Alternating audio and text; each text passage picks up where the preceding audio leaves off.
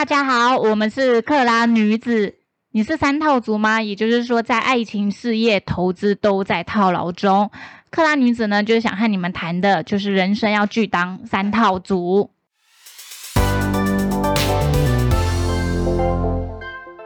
大家好，我是以拉。今天呢，我们就是邀请了一个法人圈的朋友来上我们的节目，因为相信大家对法人呢可能都很陌生，或者甚至觉得很可能很神秘。那这一位朋友呢，他之前是基金经理人，现在在一个外资，就是在进行投资操作股票这样子。然后他叫 Justin，我们就请他简单的自我介绍一下。Hello，各位那个线上的观众朋友，大家好。没有，没有线上。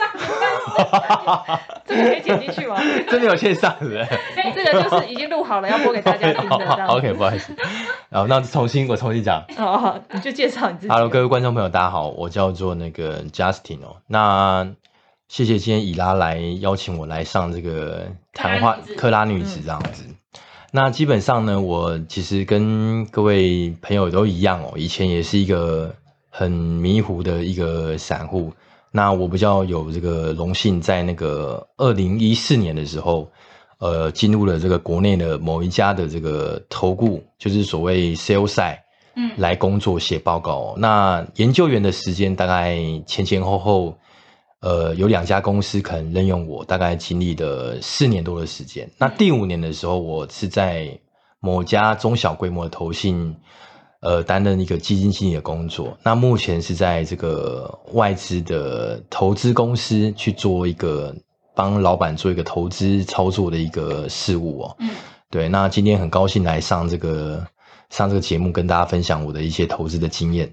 因为我觉得可能一般人对法人就就法人其实有很多职务，大家可能不太了解。你有什么交易员啊？呃，甚至很多人会把什么营业员、交易员，就是有的没有的全都搞混在一起。不然我们就让 Justin 给我们讲一下，说，哎，这到底这中间有哪一些差异？然后你们的工作内容大概都是怎么样的？哦，对，今天那个什么拉菲也是在，拉菲是我，今天以拉也在。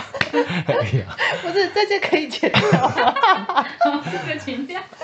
不是，你可以把一些好笑放随便你啊，这样子对。好，OK，那我大概跟大家讲一下，其实就是呃，营业员大家应该都知道嘛，就是呃，某个券商的营业厅都有一些从业人员，可能帮你处理一些啊，比如说你今天买卖。那可能你今天呃本来要融资买进，那或是融券卖出，你要做当冲，可是你下错单了，那你可能请后台帮你改账，那这部分你可能联系你的营业员哦，那或者是说你的下单额度想要做调整，这个都是你的开户业务营业员要帮你去 support 你的部分嘛。那应该对营业员都还蛮了解，都还蛮了解的。对，那那研究员其实顾名思义就是说，呃，你到公司任职之后，公司会分配给你。呃，产业那比如说像大家所熟悉，比如说呃有半导体产业嘛，像台积电、联电就属于半导体的。那比如说像创意啦、信华啦，有一些上游的 IC 设计公司，那就算是 IC 设计的这个单单的一个产产业。嗯，那像像我们也知道说，去年度那个有一些 DDI，比如说像敦泰、西创，它还是比较偏向 IC 设计产业的。对。那再来就是说，呃，像比如说中下游，像比方说 PCB，嗯。哦，CCL、联茂、金象店那些的，就是比较偏中下游。那因为台股它其实产业相当多，有些公司会把它分得很细。嗯，那也有一些零组件的一些呃个股，你需要去 cover。那其实你就是进公司之后，就是老板就会帮你安排，你看什么产业。那当时看什么？呃，我一开始进公司的时候，产业比较不热门，我是看那个银建跟这个汽车。银建跟汽车，对，那很可惜是等到我不看汽车的时候，汽车那年刚好大涨，所以我就没有赚到。对对对 对对，那很可惜就是那时候银建股就是呃刚好是二零一四那时候有房地合一税嘛，哦，对，所以说现在就是对于房市的景气其实。还稍微看得比较透彻一点点。如果大家对于这部分有疑问，也可以做询问这样子。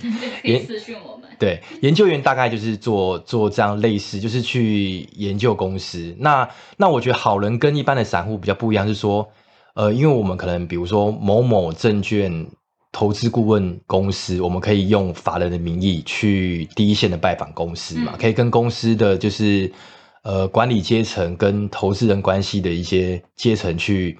做面对面的互动，嗯所以我们多少会比较了解说，哎，公司可能在他们可能下一个季度的一些营运展望，我们可能比较可以第一线的去了解。这个我觉得是目前法人最占优势的一个地方。对可是你们交易不是有会受规范吧？哦，呃，我跟大家讲一下哈、像像经理人投信的部分是最严格的，为什么呢？因为他是拿这个所谓投资大众的钱嘛，那当然，所以说金管会当然是管最严，所以说你看电视上很多有问题的经理人，其实一般来讲的话都是比较规模比较大的，那他们掌控部位比较有股市影响力的那些人，那当然他们。有一些状况就很容易上那个报章媒体杂志，相信大家去年也也在电视上看到很多，所以说基本上就是说经理人就是，呃，你自己不能够有所谓的三三等亲以内的账户去做交易啦。哦那对，那如果你要交易，你就一定必须要合法申报，是，然后你的买卖你也不能够跟公不能够跟公司是，比如说你先买，你再用公司买，这个在法令上都是通通不允许的。嗯对，那这个这个东西就就必须要从业人员去规范一下，这样子。嗯对，所以你那时候做经理，就是基金经理的人的时候，压力应该很大吧？对，压力很大。可是我的压力不是来自于绩效，我的压力是我看好了公司，可是我因为法令我不能买，所以我就离职了，这样子。对对，大概我的压力是来自于这边。那你现在在外资这部分，就是也是在做投资交易这一块，呃，是的，是的，是的。其实现在外资的定义就是大家都知道说有真外资跟假外资，对对不对？那其实真外资顾名思义就是说，只要你的、你的、你的资金你是从境外汇入来买卖台股，嗯那并且你是隶属于呃传统外资券商的公司，一般都被归类在真外资啦。嗯，比如说你是摩根大通或摩根斯丹利这些瑞士信贷，就是这样。可是因为对，可是因为像近几年，因为股市很热，那很多中实户他有钱的，那他可能透过关系去某某些特定券商去开公司，开在海外，然后透过一些外资券商来下单，嗯。所以你会发现说，哎，可能这半年这一年有些个股，它可能呃盘后是显示外资，但是它你会发现说它的买卖的交易频率变得比较短，那那个就是比较偏假外资的一个买卖的方式这样子。那你觉得这一些的增加，假外资的增加，是会打乱筹码，还是说，还是它其实是一个好的帮助啊？我觉得就是你要怎么样，就是去反客为主比较重要。哦，呃，对，就比如说你今天你是一个对筹码比较有有研究的一些投资的朋友，那你看到说，哎，这家呃外资买很多，可是你看那个分点好像都是比较短线的分点，因为现在筹码软体很丰富嘛，对，你盘后看都看得到。那假设你发现这样的状况，对不对？你隔天你可能早盘你先不要动作，嗯，那你等那个卖压消化掉之后，其实你有时候慢个慢个一两天动作，你的成本反而会是相对会更更稍微好一点这样子。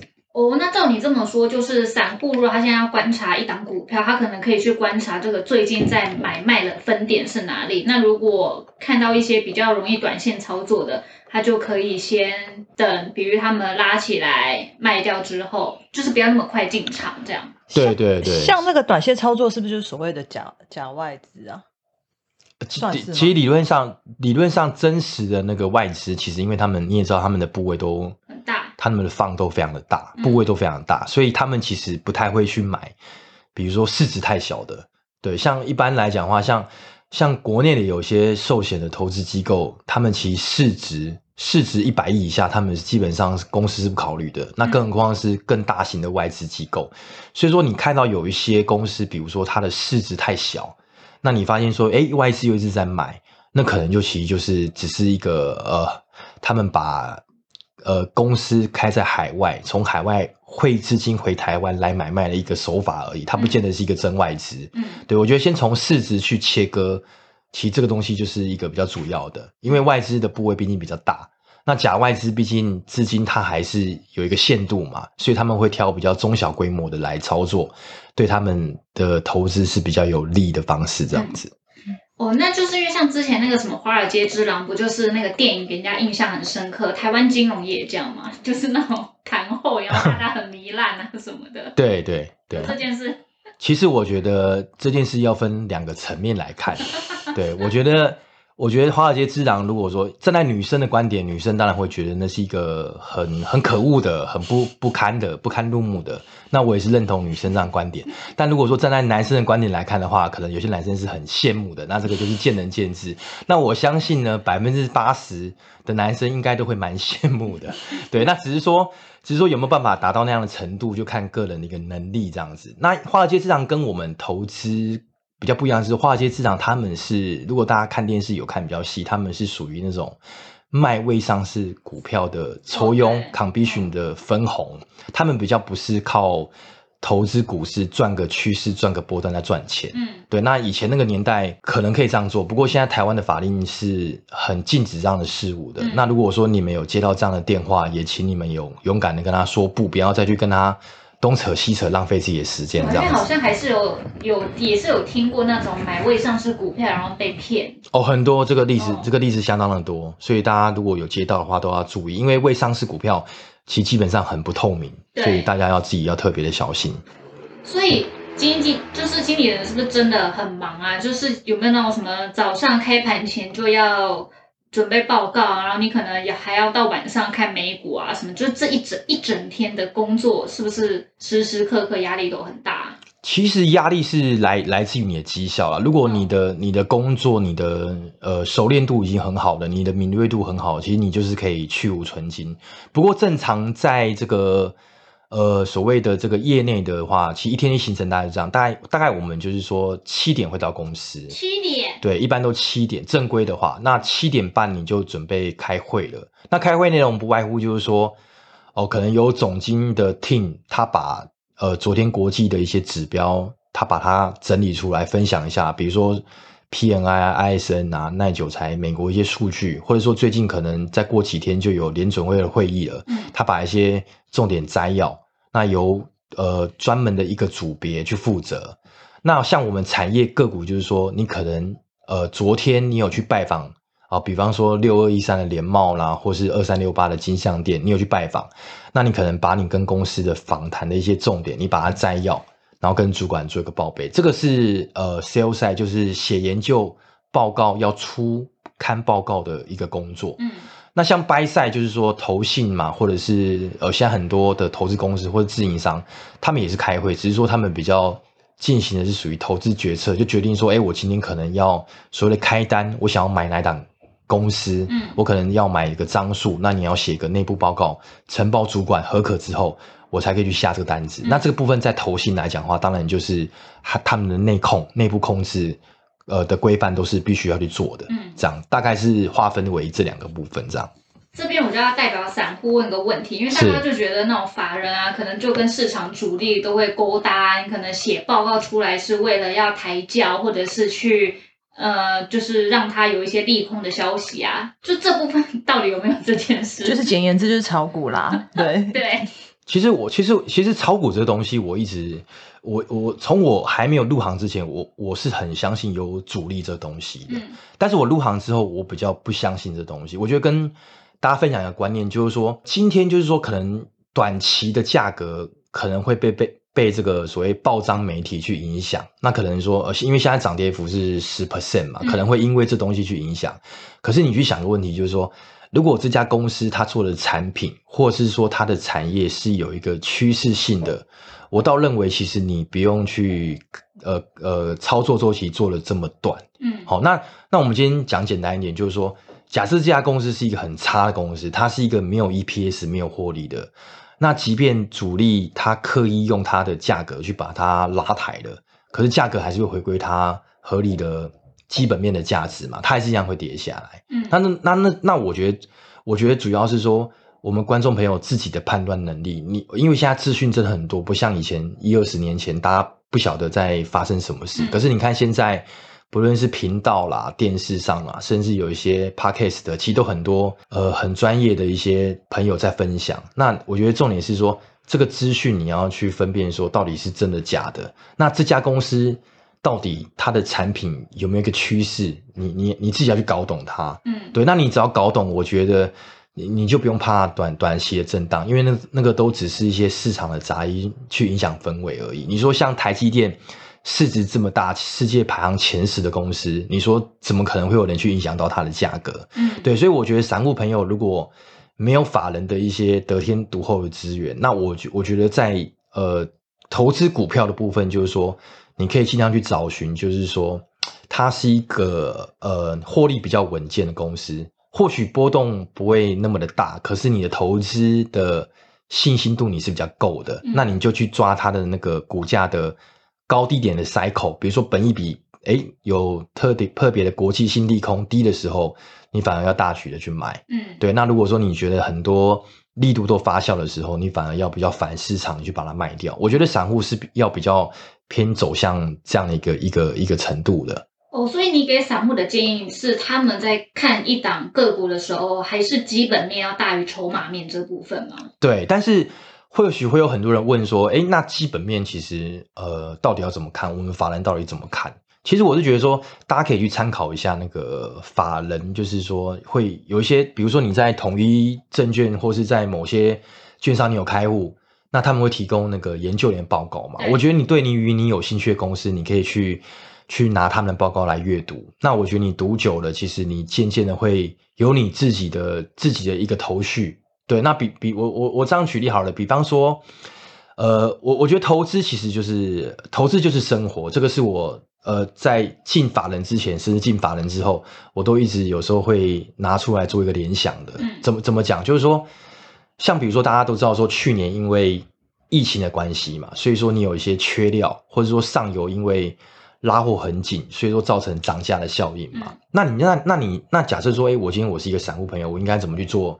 联想？你你你们可以去想看哦。你看，像二零二一年是一个供需很失衡的一年，对，那供需很失衡的一年，一定会有一些所谓的受害概念股，比方说像什么，比方说像比较中下游的，嗯那为什么他们会受害？因为你看嘛，你一个你一个产品从呃上游的 IC 设计，然后投片，然后到变成一个成品，中间是有很多环节的。嗯那每个厂商他都要去赚利润，对不对？哈，然后卖卖给消费者嘛。那上游已经涨价了，那假设说你下游的的卖给消费者的这个涨价空间是有限，那你压缩的是哪哪些厂商的利润？一定是中下游。对，对，那那所以说中中下游其实你可以发现说，有些公司在去年的毛利率那些获利是表现比较差的。嗯，对，那现在的重点回来喽，你看哦，风水是会轮流转的，对？嗯去年是上游非常的好，那今年假设我们都认同说，诶，今年的航运塞港问题会解决，嗯那疫情也会慢慢趋缓，供应链的这个紧张会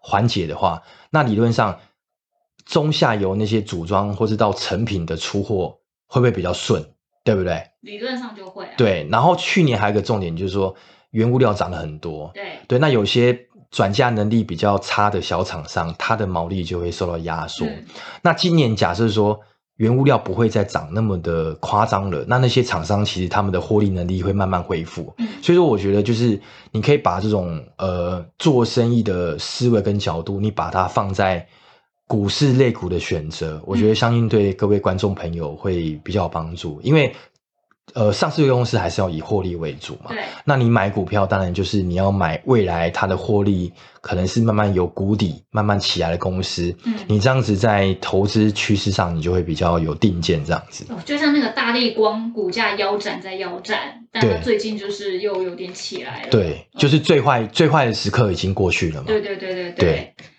好，我们就非常谢谢 Justin 今天帮我们分享这些。那如果你们有一些问题，真的是可以私讯我们，我们会再转达给 Justin，邀请他再为请他再回答我们的好，谢谢大家，谢谢大家。帮什么银剑啊？没有他，他那是他之前的，他之后好像是也有看其他的。我现在之前都看电子中下游、中中下游，对对，所以他都有看这样子。好啊，对就谢谢大家，拜拜，拜拜拜，谢谢大家，谢谢。